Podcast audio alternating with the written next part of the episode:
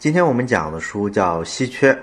这本书啊，虽然也算是商业类的畅销书，但是呢，它好像不像一般的商业畅销书，写的都是什么组织管理创新啊、商业模式啊这些宏观的东西。啊它讲的是什么呢？它告诉我们，在这个商业社会，为什么我们活得这么累？为什么我们整天忙忙碌碌，最后还很穷？当然了，一般涉及到这种话题，容易出现很多心灵鸡汤。但是这本书呢，你大可以放心，因为这本书的作者有两位。一位叫塞德希尔·穆莱纳森，他呢是哈佛大学的终身教授，是研究行为经济学的；另一位呢叫艾尔德·沙费尔，他是普林斯顿大学的心理学教授。也就是说，这本书是世界最顶级大学的两位专业的教授写的。而且呢，这本书整体的感觉确实是一本学术类型的书，里面有很多实验，也有很多学术证据，有特别庞杂的论证，读起来呢确实不是特别有快感。所以呢，它跟大家想象的心灵鸡汤完全不是一回事儿。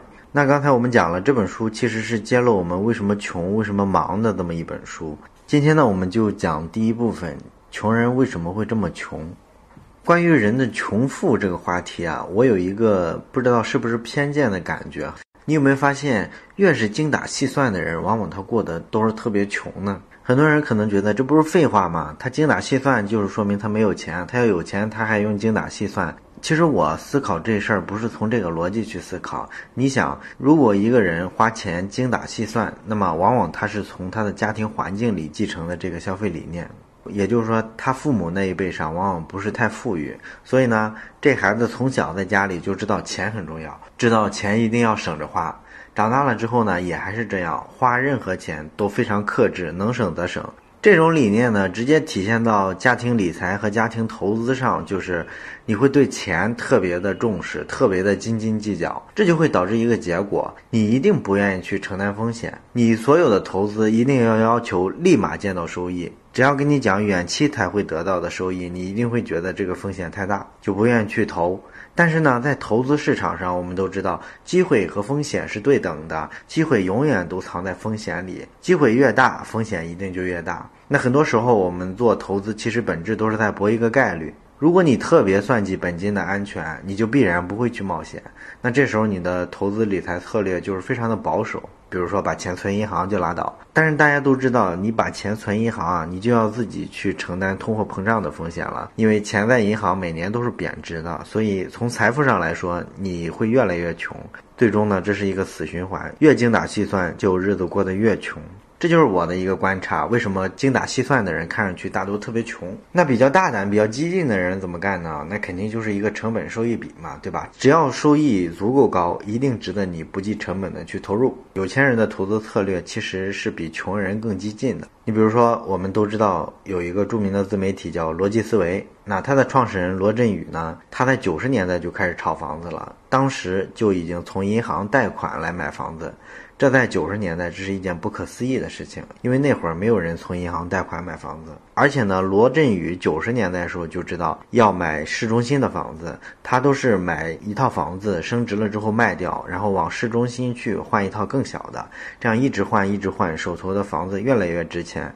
在他创办逻辑思维之前呢，他手里的房子已经价值几千万了。那罗胖是不是个精打细算的人呢？接触过逻辑思维这家公司的人可能都知道，肯定不是。只要有钱，该花的地方绝对不会省。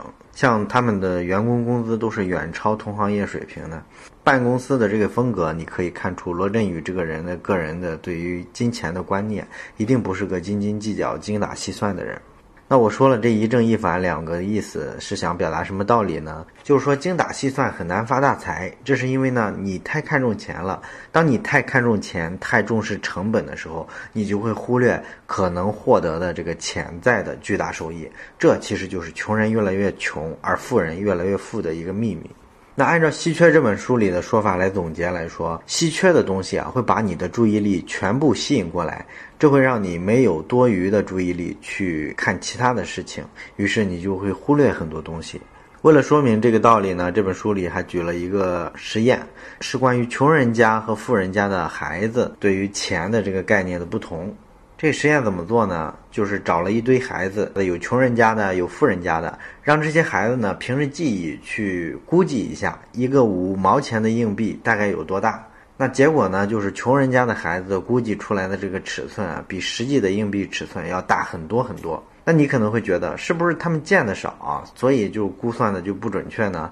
其实不是，是因为他们的家庭环境让他们对钱的重要性从小就认知的特别深刻。于是呢，他们对钱这个东西是倾注了特别多的注意力。那你倾注了特别多的注意力之后，你就无法客观的去评价这个钱的大小，就会造成对金钱的尺寸有一个高估。那这个实验后来还做了一步调整，他们把真正的五毛钱的硬币放在了这帮孩子面前，再让他们做评估。结果呢，穷人家的孩子这时候做评估啊，还是跟实际的差距非常大，而富人家的孩子就没有这个问题，评估起来是非常客观的。这就从另一个角度佐证了刚才咱们的这个分析：穷人家的孩子对金钱有特别不客观的评价，甚至是高估。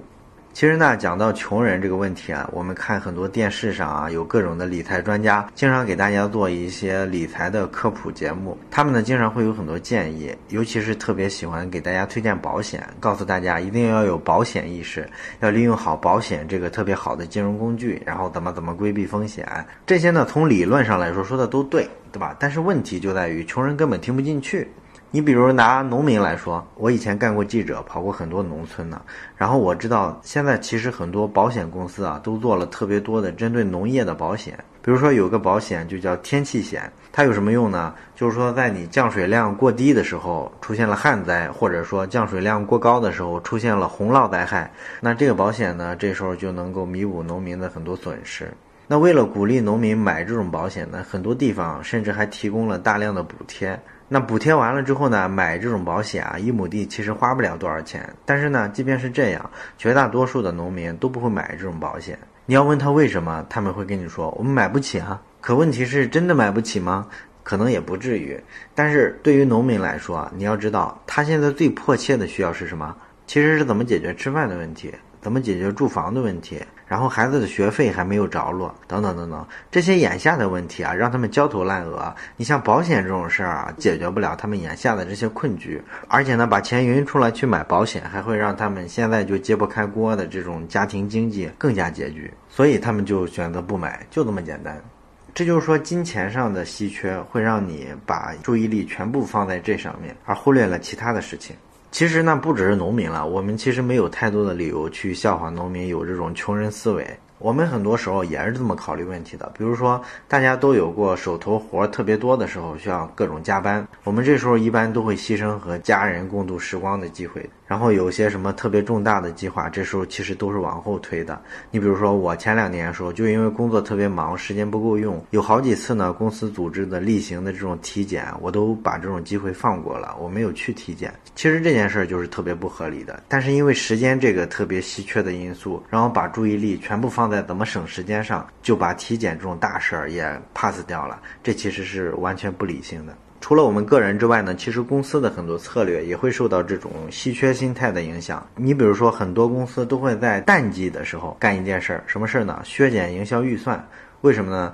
因为淡季的时候啊，公司收入低嘛，对吧？那你就更愿意省着花钱，那就自然而然的就会想到要去削减营销的费用。但是实际上呢，你想淡季的时候，大部分公司都是这么考虑问题的，因为大家都缺钱嘛，都特别在意压缩成本这件事儿。所以呢，如果淡季的时候你在市场上反其道而行之，加大营销费用的投入。这时候一定能起到一个效果，你花一块钱的营销费用起到的效果，可能能顶得上旺季的时候花五块钱的效果。因为市场上没有竞争嘛，你一发生，消费者就更容易听到，对吧？这个道理就这么简单。但是现实中呢，你会发现几乎没有公司会去这么干。这就是什么？这就是稀缺转移了我们的注意力，让我们只盯着成本和预算，忽略了其他的东西。我再举个例子，你知道消防员死亡率最高的场所是哪儿吗？可能你会说是火灾现场吗？不是，是消防车上，因为很多火灾事故出现之后啊，消防队员是半夜接警的，特别麻利，几分钟就能起床穿衣服，然后把设备全部弄好。这些呢，消防官兵都是特别熟练的，因为他们呢必须和火灾赛跑，争分夺秒。这时候呢，消防队员的注意力都是放在尽可能短的时间内到达火灾现场。所以他们上了消防车之后啊，竟然会忽略系安全带这件事儿。所以呢，一旦消防车在路上发生事故之后，那消防员的死亡率就非常之高，甚至比火灾现场救火还要高很多。这就是个血的教训，对不对？我们说了这么多例子，整个的道理已经很明白了，就是说越稀缺的东西呢，越容易捕获我们的注意力，把我们的思想呢定在这上面，忽略其他的事情。那这个道理说到这儿呢，可能你觉得啊，那我知道了，那我以后遇到稀缺的时候，我注意一下，不要忽略其他的事情，这样不就行了吗？其实呢，你根本做不到，为什么呢？呃，我给你讲一个实验，你大概就明白了。心理学家曾经做过这样一个实验，他让一帮的志愿者啊，一上午都不要吃饭，然后呢，到了饭点儿，他让其中一半的人你们去吃午饭，另一半的人呢不能吃饭。完了之后呢，再把他们叫到一块儿去做一个任务。这个任务是什么呢？屏幕上呢会闪过一两个字，然后这些志愿者的任务就是要认出这些字儿。你可能觉得认字儿这太简单了，对吧？小菜一碟嘛。但是呢，这个字儿从屏幕上闪过的速度非常之快，有多快呢？只停留三十三毫秒，也就是说一秒钟的三十分之一。那现在问题来了，你说是饿肚子的这帮人成绩更好，还是吃饱了的这帮人成绩更好呢？那你下意识的会觉得，那肯定是吃饱了成绩更好吧？因为饿肚子的人呢，他们为了对抗饥饿这件事儿，已经把自己搞得精疲力尽了，他肯定无法集中注意力。但是结果呢，饿肚子的和吃饱的成绩一样好，而且呢，有一个特殊的情况下，饿肚子的成绩更好。什么特殊的情况呢？就是说这个屏幕上出现的词汇是跟食物有关的时候，饿肚子的这帮人啊，能认得又快又好。那刚才咱们讲了稀缺的道理，对吧？缺什么注意力就会关注什么。那可能你反应很快，会觉得那因为他饿了嘛，所以他关注食物，所以认字儿就认得又快又好，这是符合逻辑的，对吧？但是问题就在于字只停留三十三毫秒。你要知道，这个三十三毫秒的这个瞬间啊，快到什么程度呢？快到超越了人类意识能够控制的范畴。也就是说呢，我们人脑要进行比较复杂的高阶运算，一般都会需要三百毫秒以上的时间，这样才能做出一个快速的反应。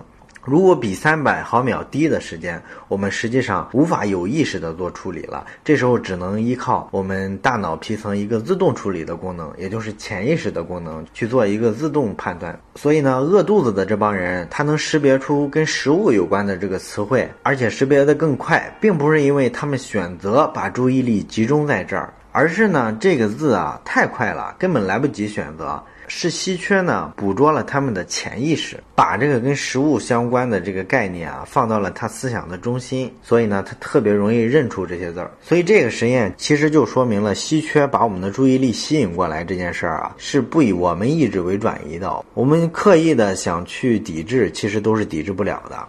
最后呢，我们还想说一点的是什么呢？稀缺捕捉了我们的注意力之后，不仅会影响我们这个做判断的速度，而且呢，会影响我们对周围世界的认知。那有一项研究是专门针对自闭症患者的，这个实验呢是给这些自闭症患者很多人脸的图片，这些图片上呢都是人常见的表情，像什么恐惧啊、愤怒啊、快乐啊、悲伤啊。实验的目的呢就是看看这些自闭症的患者啊，他们这个基本的社交技能到底有多差，理解他人感受的能力到底有多弱。结果呢非常意外。他们发现啊，这些得自闭症的人啊，识别人脸的这些表情啊，根本没有任何障碍，而且呢，比一般人成绩还要更好。因为我们一般人会觉得得自闭症的人，那肯定是这个情感啊、情商这方面有缺陷，他们不知道怎么去理解别人，所以他们才没有朋友嘛，对吧？但实际上呢，并不是这样，实际上是得自闭症的人啊，特别稀缺的东西是人际关系，所以呢，他们就特别关注他们为数不多的这几个亲朋好友。他们呢就把注意力都集中在这儿，于是这些亲朋好友的表情中流露出来的这些情绪啊，自闭症患者对这个东西特别敏感，他们也特别善于记住和他人互动的这些细节，所以他们识别人表情的这个能力比一般人甚至要强很多。这就是稀缺带来的影响。其实这事儿呢，在我们普通人身上也经常发生。你比如说，很多人都有过离婚或者是失恋的经历吧？那你跟情人分手之后，你是不是发现你到了公共场合，比如说公园里，你是不是特别关注那些牵手的情侣？这就是稀缺，让你注意力集中到这里面了。再比如说，有些朋友可能跳过槽，到了一个新单位、新岗位上，你是不是觉得每一个新同事给你的一个微笑或者是一个表情都是有特殊的意味呢？这其实就是因为你到了新环境，还没有建立起人际关系，这种稀缺让你的注意力都集中在这方面，所以你对人的很多一颦一笑做出了很多过度的解读。所以呢，这一期我们讲了稀缺的心态会让我们把注意力投向特别稀缺的地方，然后呢就没有精力去关注其他的地方了。这有时候呢会给我们带来一些视野上的限制。但是呢，这个东西好像稍微虚一点，是吧？如果从特别实的层面，稀缺对我们的工作和生活到底能带来哪些实质性的影响呢？我们下期接着说。